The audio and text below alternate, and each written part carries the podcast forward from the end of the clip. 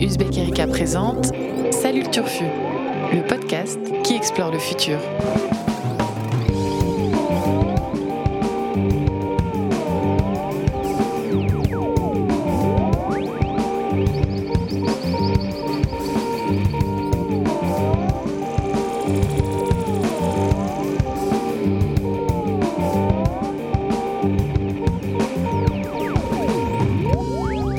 Salut à toutes, salut à tous et surtout salut le Turfu. Alors vous connaissez la formule, salut le Turfu, c'est le podcast dans lequel la rédaction d'Uzbek Erika explore l'actualité du futur et traque ce que des actualités pas forcément très turfu au premier regard impliquent en fait pour les générations futures.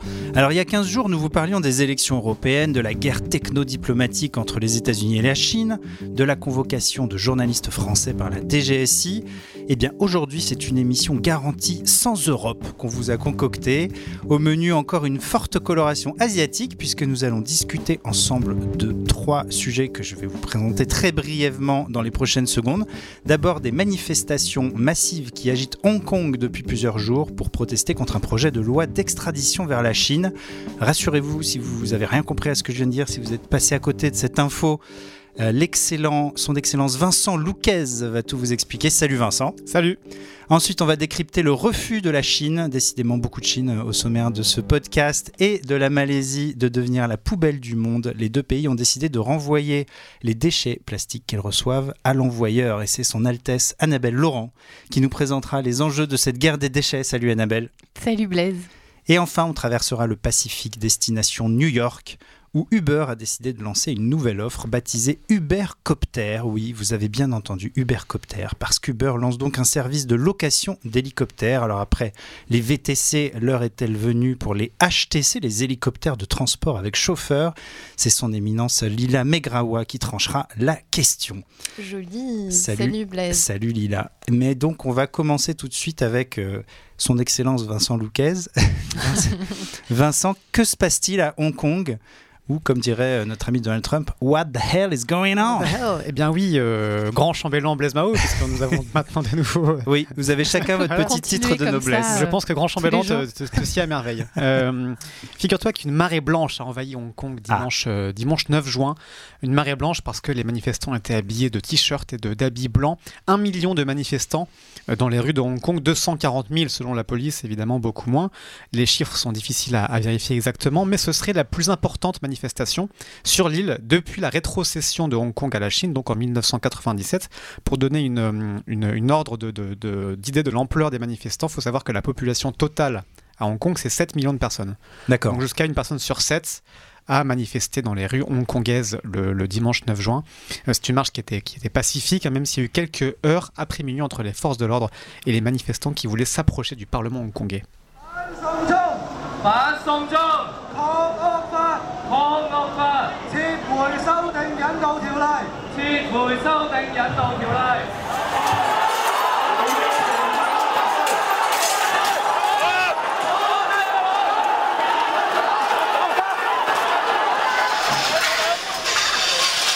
Voilà pour l'ambiance sur place. hein. Les manifestations donc dimanche ont continué dans les jours suivants. Le- les affrontements, des affrontements ont encore eu lieu le mercredi 12 juin avec des échanges de projectiles euh, fournis entre la police et les manifestants.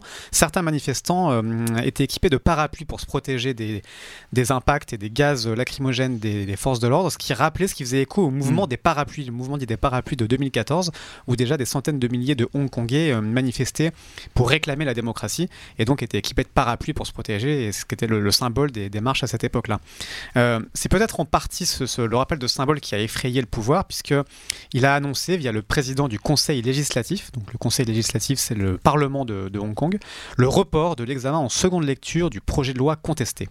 Alors, de quoi il s'agit-il Exactement. voilà, allons-y. Euh, le projet de loi en question, donc c'est un qui a suscité la colère de la population. C'est un projet de loi donc qui permettrait l'extradition vers les pays avec lesquels Hong Kong n'a pas encore d'accord, parce que Hong Kong, comme la plupart des pays, ont des accords avec euh, juridiques avec les, les- Ouais. ces pays étran- étrangers. Mais il restait quelques pays avec lesquels elle n'avait pas encore d'accord, et donc pour remédier à ça, elle a euh, concocté un projet de loi pour pouvoir extrader les, euh, les criminels supposés euh, vers les pays concernés, dont la Chine. Hmm. Et ce qui pose problème, évidemment, c'est la Chine.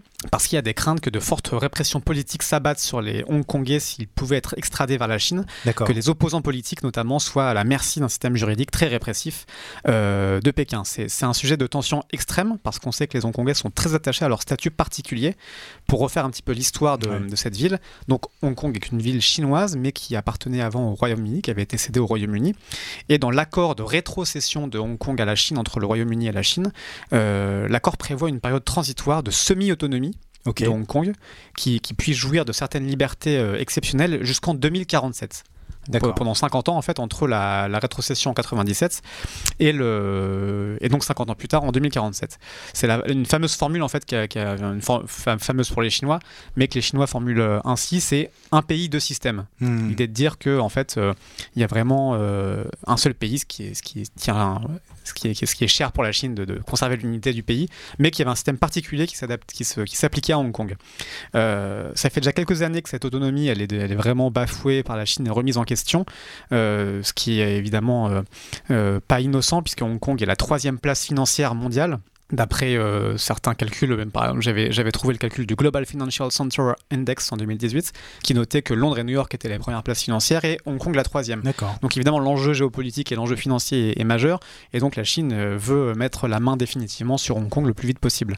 Sans attendre 2047. Sans attendre du tout 2047. Hmm. Euh, il y a déjà eu récemment plusieurs éditeurs dissidents chinois et un milliardaire aussi très critique envers Pékin qui ont disparu à Hong Kong et qui ont euh, subitement réapparu dans des centres de détention en Chine continentale. Hmm. Euh, on comprend donc euh, du coup l'inquiétude des Hongkongais d'imaginer une, une, légalisation des extraditions vers la Chine. pour compléter le tableau, il faut savoir que Hong Kong est aujourd'hui une, semi-démocratie, beaucoup plus ouverte que, que, Pékin évidemment, mais où le suffrage n'est que partiellement universel. C'est assez compliqué, mais il y a, pas, même s'il y a des élections, il n'y a pas de vrai suffrage universel. Et la chef de l'exécutif hongkongais s'appelle Carrie Lam. Euh, qui est pro-Pékin, qui est soutenu par Pékin et qui a été non pas élu mais désigné par un collège électoral de 1200 personnes, hmm. c'est assez restreint en 2017, et donc euh, désigné avec une forte, euh, évidemment, influence et, et mainmise, de, Pékin. de, Pékin. sur, le, hmm. sur la politique hongkongaise. Carrie Lam a fait quelques concessions depuis le début du mouvement, donc dimanche dernier, a notamment promis qu'une clause devrait être respectée par les pays qui, euh, qui recevraient des, des, criminels, une clause euh, pour que les juridictions respectent les droits humains en cas d'extradition. Ce qui évidemment a été jugé peu crédible par les opposants qui ne sont pas du tout satisfaits de cette, de cette euh, annonce. et Karilam aujourd'hui se retrouve un petit peu coincé en fait quand on lit les avis des, des commentateurs parce qu'il y a d'un côté Pékin qui évidemment serait très mécontent si elle continuait à reculer, à faire des concessions, et de l'autre donc cette pression populaire qui appelle à vraiment renoncer à ce projet. Aujourd'hui elle reste sur une ligne très dure et sur une ligne de, euh, de répression euh, des manifestants.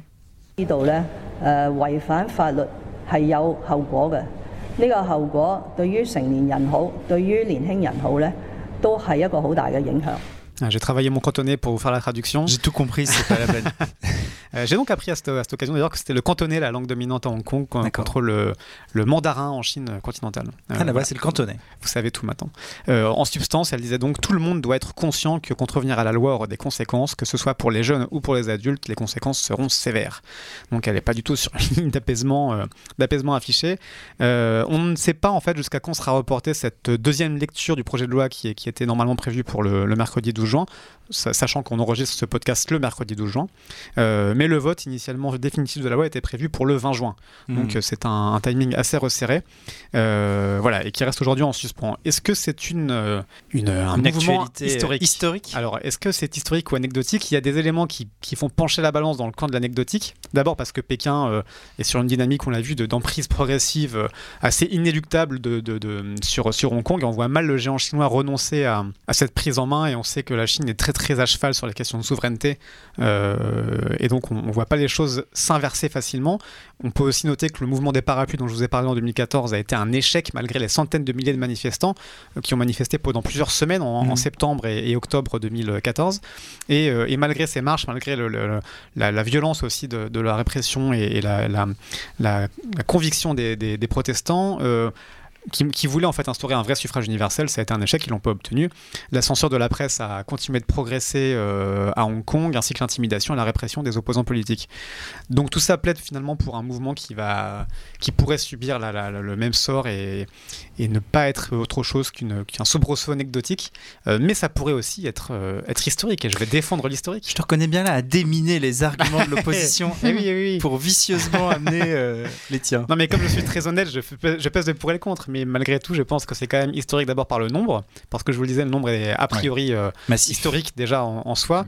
Il y avait qu'un exemple comparable, d'après ce que j'ai pu euh, lire et trouver, c'était une marche en, en 2003 avec plus de, de 500 000 manifestants euh, dans la rue aussi pour un mouvement de démocratisation de Hong Kong, euh, quand on compare en fait à- aux marches qui ont lieu à Hong Kong depuis la rétrocession.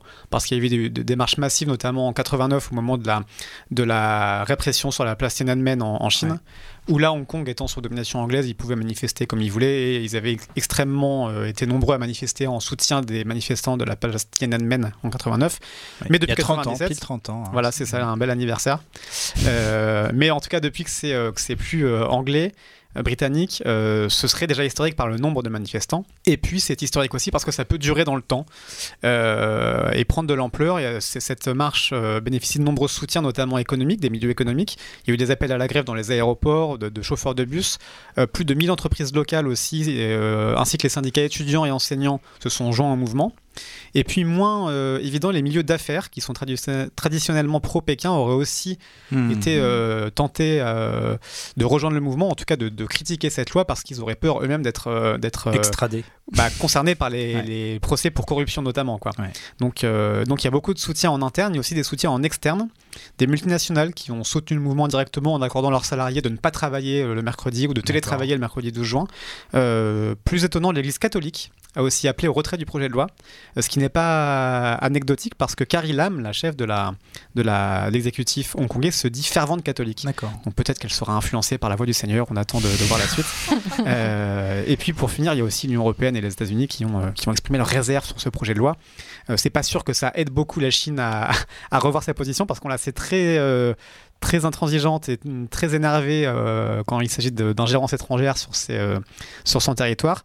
Euh, mais malgré tout, voilà, c'est ce, côté surprenant, inattendu de- des, des protestations et son, et son ampleur me rendent euh, étrangement optimiste. J'ai Mhm. envie de dire que ce mouvement va apporter un souffle démocratique sur cette partie du monde. Alors, est-ce que Annabelle et Lila sont influencées par la voix du Seigneur? Je ne sais pas, mais elles sont peut-être influencées par la voix de Vincent Louquez. déjà beaucoup. Est-ce que c'est historique ou Que Vincent ce qui se soit, passe à Hong soit Kong? optimiste, ça c'est historique. Déjà, c'est est- vrai. On est tous d'accord.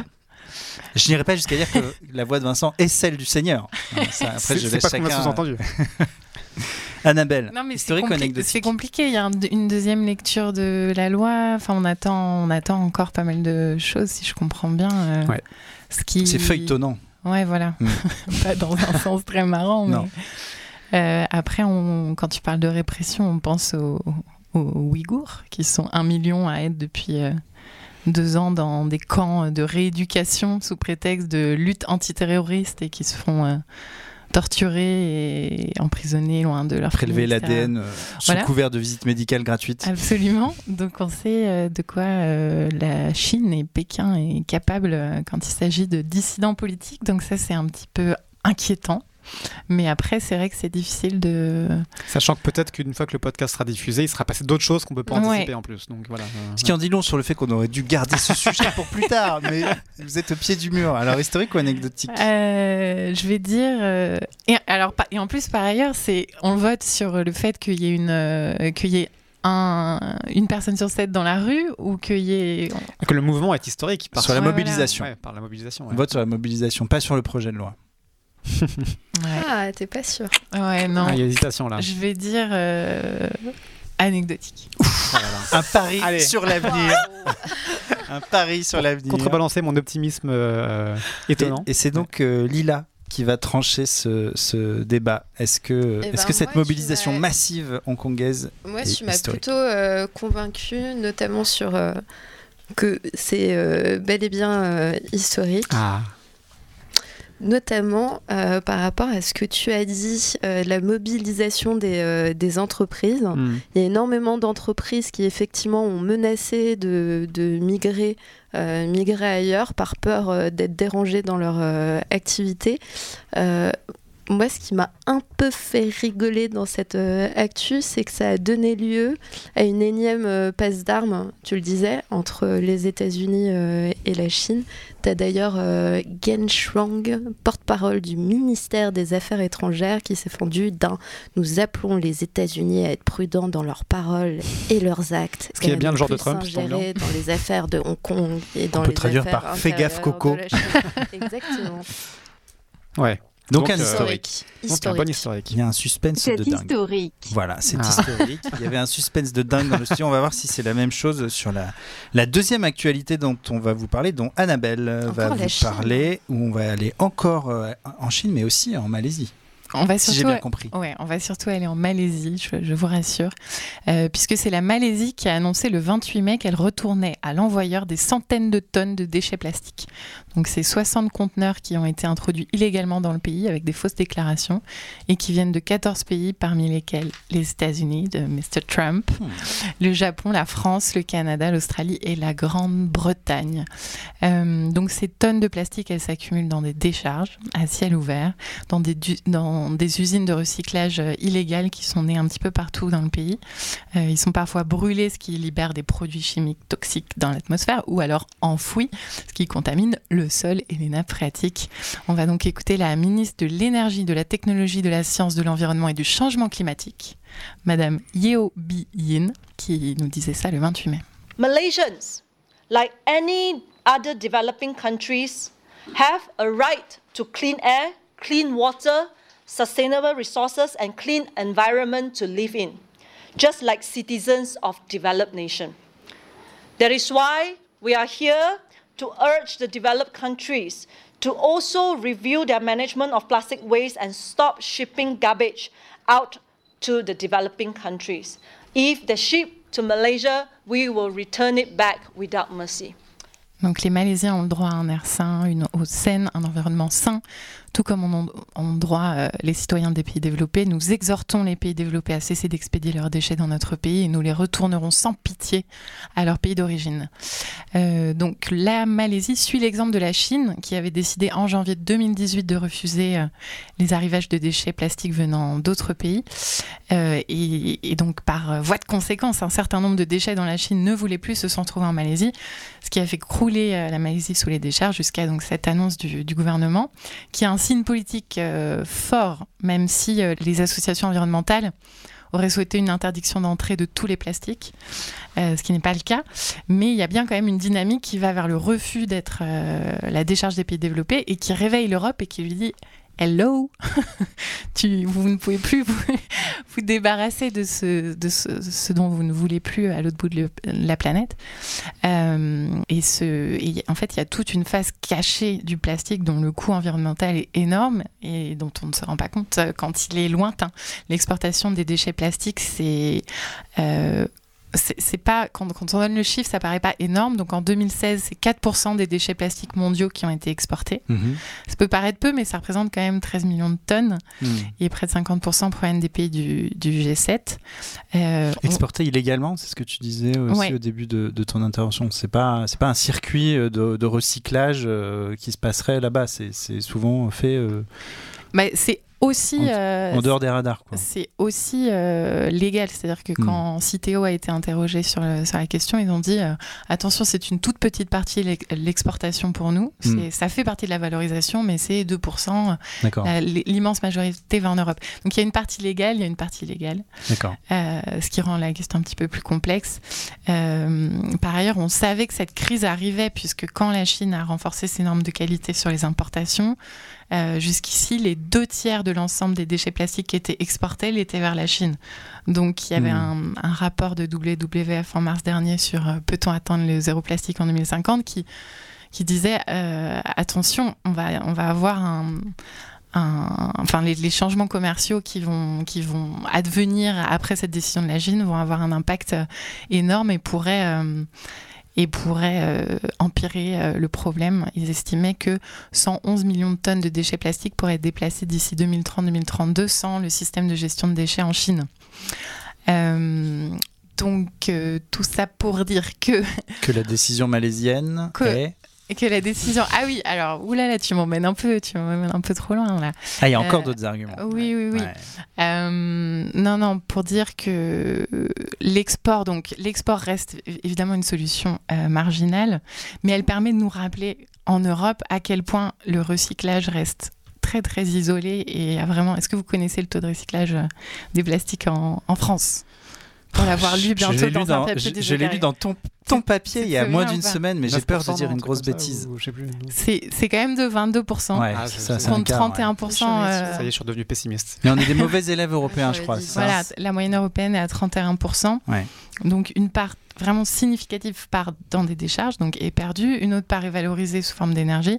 Mais on a ce, ce chiffre de 22% qui fait que tu te dis que tu, tu fais à peu près, euh, tu es à peu près quelqu'un de bien quand tu, tu lâches ton plastique dans le bac jaune, mais ça ne peut évidemment absolument pas suffire vu l'ampleur de la crise dont on est vraiment en train de se rendre compte, Euh, sachant que la production mondiale de plastique est en hausse. Mm. Euh, on vient d'apprendre là début juin que elle était, elle s'était élevée à 359 millions de tonnes de plastique produites en 2018 avec une hausse de 3,2% tirée par les États-Unis et la Chine. Euh, et on sait que euh, le, chiffre, euh, je, je vous parlais du 22%, mais le chiffre à l'échelle mondiale, c'est que plus de 75% de l'ensemble du plastique qui a déjà été produit depuis qu'on a du plastique sur cette planète est aujourd'hui un déchet. Hmm. Donc les, voilà, les déchets sont partout avec les, co- les conséquences que l'on connaît pour euh, la biodiversité euh, Notamment dans les océans. sanitaire, voilà, les Mm. océans, etc. Donc les choses euh, changent. La France a interdit le- les sacs en plastique euh, en juillet 2016. L'Europe a jusqu'à 2021 pour, interdire les plastiques à usage unique, donc les gobelets, les cotons-tiges, les pailles, les couverts, les assiettes en plastique. Alors là, on pourrait être, tenté de se dire que ce n'est pas grand-chose, mais toujours selon le même rapport du, du WWF. euh, ça pourrait quand même permettre, si, si on se débarrasse de l'utilisation du plastique à usage unique, on réduit de 57% la production de déchets plastiques Hmm. par rapport à un scénario de statu quo. Euh, voilà. Mais tout ça pour dire que la décision de la Malaisie, elle est historique parce qu'elle formalise la guerre commerciale des déchets qu'on aurait pu voir venir, mais Hmm. que évidemment on se prend dans la tronche parce que on ne sait pas anticiper et parce qu'elle met au jour euh, une réalité que- euh, lointaine qu'on préfère euh, oublier? Et est-ce que ces arguments euh, ont réussi à convaincre euh, tes camarades? C'est ce qu'on va voir tout de suite. Peut-être Vincent, qui s'y connaît bien en Euh, plastique moi, aussi? je suis- le plastique, c'est pas fantastique. Euh, non, je sais pas pourquoi je dis ça. Le... À quoi? Référence à, au groupe euh, des années 90. Exactement. Ouais, Groupe norvégien, je crois. Mmh, suédois. Suédois? Mm. On va Euh, vérifier ça. ouais. On va fact-checker. Moi, j'avais, tu parlais du rapport du WF et j'avais noté un autre chiffre qui montrait bien aussi l'ampleur de cette crise. Alors, on sait que c'est une crise extrêmement euh, cataclysmique pour le- les écosystèmes marins et pour, la- et pour les, les écosystèmes en général, mais aussi pour la santé humaine. Là, c'est aussi le WF qui vient de sortir un rapport qui dit qu'on on ingère tous, en moyenne, 5 grammes de plastique par semaine. Mm. L'équivalent d'une carte bancaire toutes les semaines qu'on se qu'on qu'on ingère en buvant de l'eau, en buvant. Alors étonnamment, c'est la bière et le sel aussi qui sont les plus euh, euh, euh, concentrés en, en- en résidus plastiques. Mince. C'est c'est- voilà. Il y a des Euh, chercheurs canadiens aussi qui viennent de trouver des, un truc un peu similaire Ouais, ouais, ouais. nombre de Euh, particules plastiques qu'on. Bah, voilà, donc euh, en fait, ça fait, ça fait quand même énormément de plastique par semaine ingurgité euh, à cause des déchets qui se. re- et, euh, c'est beaucoup aussi dans les vêtements, en lavant les Mhm. vêtements que les microparticules tombent dans l'eau et après vont dans l'océan, etc. Donc il y a du plastique partout et effectivement, il y a une urgence absolue à, à agir.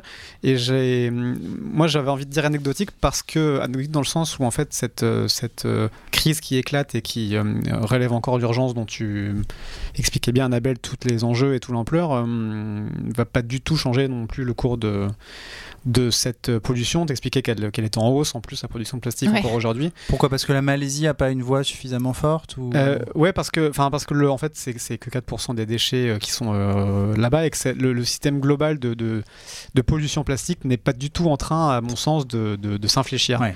Euh, donc j'ai envie de dire un espèce d'anecdotique de d'alerte euh, sur le fait qu'on n'est pas du tout encore euh, Ça fait longtemps qu'on n'avait pas qualifié. C'est vrai que Je promets à nos auditeurs que le, le suspense qui est à son comble aujourd'hui dans ce podcast n'a pas été préparé en amont de ce podcast. C'est d'une spontanéité incroyable. ouais. Et une fois encore, c'est Lila qui va, Qui va avoir le dernier mot puisque ma voix ne compte pas. Ah oui. Bah, moi, je vais trancher. euh, tu m'as convaincu, euh, Vincent. Ah. Je serais plutôt, euh, plutôt d'accord sur le caractère euh, anecdotique, d'autant que si on voit, euh, je m'étais noté euh, les chiffres donnés par, euh, par Le Monde dans un article de février euh, 2019 sur le caractère un peu euh, l'hôpital qui se fout de la charité euh, Très belle expression. en, en Chine. Euh, la Chine qui se targue d'être euh, l'un des pays, si c'est pas le pays qui investit euh, le plus aujourd'hui euh, dans les énergies re- renouvelables et l'économie euh, verte, mais qui à la fois investit à mort dans les énergies fossiles, notamment en Afrique, dans cet article du Monde de février euh, 2019. Apparemment, il financerait l'essentiel des nouvelles capacités de production d'électricité, sachant que aujourd'hui, plus de la moitié des Africains n'ont pas accès à l'électricité. Donc la Chine mise à mort sur ces nouvelles euh, infrastructures. Sauf qu'en en fait, au lieu de financer des projets verts, la Chine investit essentiellement dans des solutions euh, fossiles et polluantes. Tout ça pour exporter son, son charbon. Euh, la Chine construit notamment des centrales thermiques dont les deux tiers sont considérées comme euh, très dangereuses ou dangereuses pour euh, l'environnement. Donc pareil. Donc il n'y a pas que le plastique, c'est ça que tu veux nous dire. Hmm. Anecdotique. Donc, Très bien. d'alerte. Donc les Chinois en prennent pour leur grade euh, aujourd'hui. C'est anecdotique. Très bien. Et maintenant, Lila, il va falloir convaincre après avoir euh, Oh. tranché euh, le, le vote de tes petits camarades. Et je crois que tu vas nous faire quitter l'Asie Mm. pour euh, la côte est américaine. C'est bien ça? Tout à fait.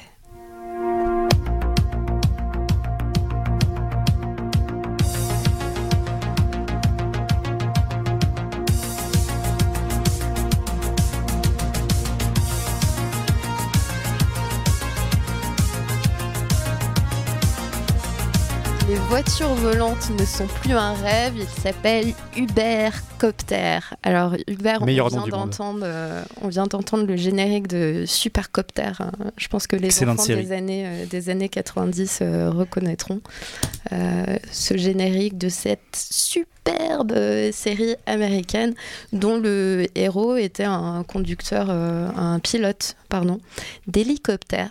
Donc Uber a annoncé le 5 euh, juin dernier le déploiement d'un nouveau service, un service d'hélico qui devrait être assuré dès, euh, juillet et qui devrait assurer en fait la liaison entre le bas Manhattan et l'aéroport euh, JFK à New York en 8 minutes. Alors pour autant, euh, pas de quoi trépigner. La mobilité du futur selon Uber, c'est d'abord une mobilité pour, pour. Euh, ce gain de temps pour les New-Yorkais qui souffrent plutôt de bouchons euh, infernaux pour, euh, euh, pour équivalent. Le même trajet en voiture demande entre une et deux heures, donc en voiture. Et donc ce trajet via euh, Ubercopter devrait coûter la bagatelle de 200 à 225 dollars par personne et sera évidemment soumis à l'offre euh, et la demande, donc un prix qui ne sera en aucun cas euh, fixe. Donc, dans, dans ce lancement de service, on le sent, Uber essaye de préempter après euh, les routes euh, terrestres, les routes euh, aériennes. On peut déjà, rappelons-le, réserver une berline, une voiture, mais aussi un vélo électrique, Jump, qui est une start-up qui a été rachetée par, par Uber. Uber a également investi dans le service de trottinette électrique Lime. Donc on peut déjà sur sa plateforme, du moins aux États-Unis, réserver des trottinettes euh, Lime. Plus encore, Uber a annoncé la... en début de cette semaine, donc le 11 juin dernier, lors de sa conférence euh, Uber euh, Elevate, le lancement d'ici 2023 d'un service de taxi volant Uber Air. Donc ça devrait être... ils, ont dévoilé les, dessins, ça devrait ressembler à des espèces de croisées de petits avions et hélicoptères avec des, des hélices. Euh, les premiers vols d'essai sont prévus en 2020 à Melbourne et à Los Angeles. Et pareil, le vol devrait euh, consister dans, dans- dans un premier temps, euh, ça devrait être des transferts entre les aéroports de Melbourne et les différents centres commerciaux. Donc a priori, c'est plutôt, plutôt pensé pour, pour les gens qui dépensent. Alors Uber se diversifie, teste toujours autant après des années. Elle va pourtant fêter, fêter cette année ses 10 ans d'existence. Bon anniversaire Uber. Ouais, bon anniversaire Uber, qui, rappelons-le, est une entreprise qui ne rapporte toujours pas d'argent. Euh, Uber a au premier trimestre 2019 euh, encore perdu 1 million de dollars. Elle est entrée en bourse en mai dernier avec une valo de 100 milliards de dollars avant de chuter dès les premiers jours à 60. 60. Euh, Alors c'est une entreprise qui se teste, ma foi, tout à fait normale, l'affaire des investisseurs, sauf au-delà de la carrière euh, économique peu reluisante de cette entreprise, on peut en pointer les méfaits et on peut euh, pointer par là les méfaits à la fois d'Uber et des autres acteurs de cette guerre euh, de la nouvelle mobilité. Et alors, selon moi, cette annonce, c'est pas tant Ubercopter qui serait historique, c'est plus les on va dire, l'esquisse d'une nouvelle guerre des, modes, euh, des modes de mobilité, la guerre autour de, de ces nouveaux modes. Alors, pour, comme pour troller, je vais dire ça avec des guillemets, cette annonce d'Uber, du lancement d'Uber Copter. Lundi dernier, une personne est morte d'un crash euh, d'hélicoptère à Manhattan. Oui, c'est un bon troll, ça. Oui, c'est un bon troll. Euh, l'hélicoptère se serait posé brutalement sur le toit d'un gratte-ciel au cœur de Manhattan, ce qui pose à la fois la question de la fiabilité de, de ces appareils, euh, mais aussi on peut imaginer si le service devait amener à se multiplier, le boxon et... Le trafic. ouais, le boxon des couloirs aérien euh, de la ville. Les bouchons d'hélico. Exactement. Hmm. C'est pas le seul mort euh, de cette euh, nouvelle mobilité. Pareil, le 10 juin dernier, à Paris, un hmm. homme de 25 ans est décédé alors qu'il circulait sur une trottinette électrique. Il aurait refusé la priorité à un camion qu'il a percuté. Il est mort des suites de ses blessures à l'hôpital. Il y a également, même période, un piéton octogénaire qui a déjà succombé à un choc de trottinette à Levallois. Alors tout ça, euh, tout ça pousse la mairie, euh, de Paris à réguler. Euh, la mairie de Paris a annoncé il y a quelques jours euh, différentes, euh, différentes mesures en arguant euh, que la ville comptait déjà 12 opérateurs de, trottinettes et près de 20 000 trottinettes en circulation. tout ça sans régulation au cadre légal clair jusque-là. Donc ces mesures devraient entrer en vigueur dès début juillet. Euh, et il sera en vrac interdit de stationner sur les trottoirs. La vitesse sera limitée et bridée à 20 km/h dans toute la capitale à 8 km/h sur les aires euh, piétonnes. La circulation des trottinettes euh, sera par ailleurs interdite dans tous les parcs et jardins. Et surtout, ils annoncent qu'ils n'autoriseront pas davantage de véhicules. Euh, il y, a une étude qui, euh, qui, estimait que sans régulation, ces 20 000 euh, trottinettes pourraient atteindre d'ici 2020 le double, soit soit 40 000. Donc on n'est pas prêt de voir des hélicoptères non plus dans Paris, vu qu'on est en train de, déjà de, non, de limiter par les trottinettes. le parc de trottinettes. donc si j'ai bien compris, un historique euh, en, mode d'alerte sur euh, c'est un signal d'une nouvelle guerre des mobilités Pour moi, l'annonce du Supercopter, c'est anecdotique. Mais en regard du caractère historique du boxon euh, créé, moi je dirais historique quand, quand, on voit le boxon créé par tous ces nouveaux acteurs de la mobilité. Alors, peut-être Vincent, puis Annabelle? Oui, moi Historique ou anecdotique, Ubercopter? Bah, J'avais envie de dire euh, ah, anecdotique, pour une, mais pour une raison différente de, de, l'argument de Lila, qui est qu'en fait, je, je trouve vraiment anecdotique. C'est, on nous annonce une révolution qui, en fait, comme tu le disais très bien, Lila, sera juste un plaisir de Nanti. Euh, ça me fait penser aussi vraiment, ça résume tout l'esprit Silicon Valley. Quoi. C'est ce que fait Elon Musk avec son Boring, sa Boring Company, son tunnel sous Los Angeles. Ce sera extrêmement cher, réservé à quelques poignées de milliardaires qui pourront euh, réduire leur temps de parcours. Mais c'est pas du tout quelque chose de généralisable. Euh, on, avait fait aussi un article sur le sujet des voitures volantes il y a quelques mois Mm. où on rappelait qu'en fait, en, en termes de capacité de transport, euh, il y a beaucoup moins de capacité Mm. de transport qu'un avion et c'est beaucoup moins fréquent et beaucoup moins euh, capacitaire aussi qu'un transport en commun. Donc ça pourra jamais remplacer ces, ces flux de transport-là. Euh, à l'époque, on avait parlé d'une étude du cabinet Gartner qui, euh, qui parlait lui carrément de joujou pour millionnaires Mm. parce qu'en prenant l'exemple de Mexico, qui est une cité de 21 millions d'habitants, ils avaient calculé qu'on pouvait euh, au, au maximum avoir une capacité de 200 000 vols par jour de taxi volant, ce qui euh, équivalait à 1% de la, du besoin de déplacement de la ville. Euh, donc vraiment, c'est quelque chose de, pour moi, d'anecdotique au sens où, euh, en fait, on sait déjà faire des voitures volantes, ça s'appelle des hélicoptères, et c'est réservé à des gens très riches qui ont les moyens de l'utiliser, quoi. Et c'est pas très safe. Et c'est pas très safe, Apparemment. en plus. Non, c'est pas safe. et Donc ouais. anecdotique. Ouais. Annabelle? Oui, moi, c'est les- la succession de morts que tu nous as annoncé. qui Ouais, m'a c'est pas très fair play. c'est un peu, euh, un peu une Ça manière joue. d'acheter les votes de manière gl- glauque. Je peux parler des nouveaux précaires aussi. hein, Et encore, c'était que les trottinettes. euh, oui, c'est ça. Ouais. Donc, euh, bien sûr, je reconnais le- l'ampleur du boxon, comme tu qui euh, tous les jours me rend folle. mais euh, je vais quand même dire anecdotique bah, pour l'hélicoptère, mais ça, je crois qu'on est tous d'accord. On est d'accord. mais aussi pour enfin j'ai l'impression que comment dire on, ne cesse de nous annoncer une révolution des mobilités douces etc qui ne vient pas réellement et quand elle, quand elle arrive euh, enfin là tu vois il y avait Elle est chaotique, quoi. il y a eu 1, 2, 3, 4, maintenant 10 ou 12 c'était trottinettes. Maintenant, on va descendre à Les 2. vélos Enfin, quelle est la prochaine étape. Donc, J'ai l'impression qu'on est dans un cercle infernal. euh. Tout ça n'est pas piloté, quoi. N'est pas, ne semble pas. Ah, mais c'est ce que je te disais. Ah oui. Moi, j'aimerais qu'il y ait C'est une pour que tu développes ta trottinette ligne.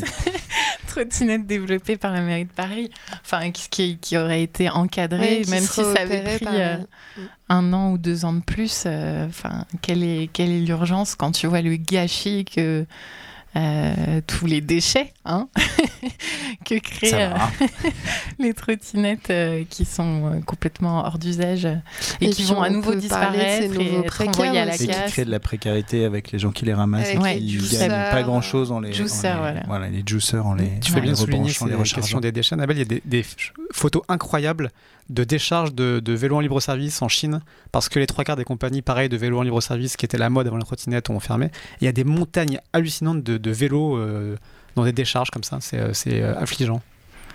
Je crois que le verdict est clair. C'est anecdotique. C'est anecdotique et c'est déjà l'heure de, de se quitter. Et oui. Oh. Et oui, c'est dommage. Oh on aurait bien continué à faire une petite euh, Ouais, revue de presse. Euh, C'était cool. On a parlé de décharge de trottinettes, on a parlé euh, de déchets plastiques. On a appris qu'on parlait cantonais à Hong Kong et surtout on a fêté les 10 ans du beurre à notre façon. On continue évidemment à explorer le futur. Salut Turfu revient bientôt. Continuez à nous écouter, continuez à nous liker, à nous commenter. On vous aime et à bientôt.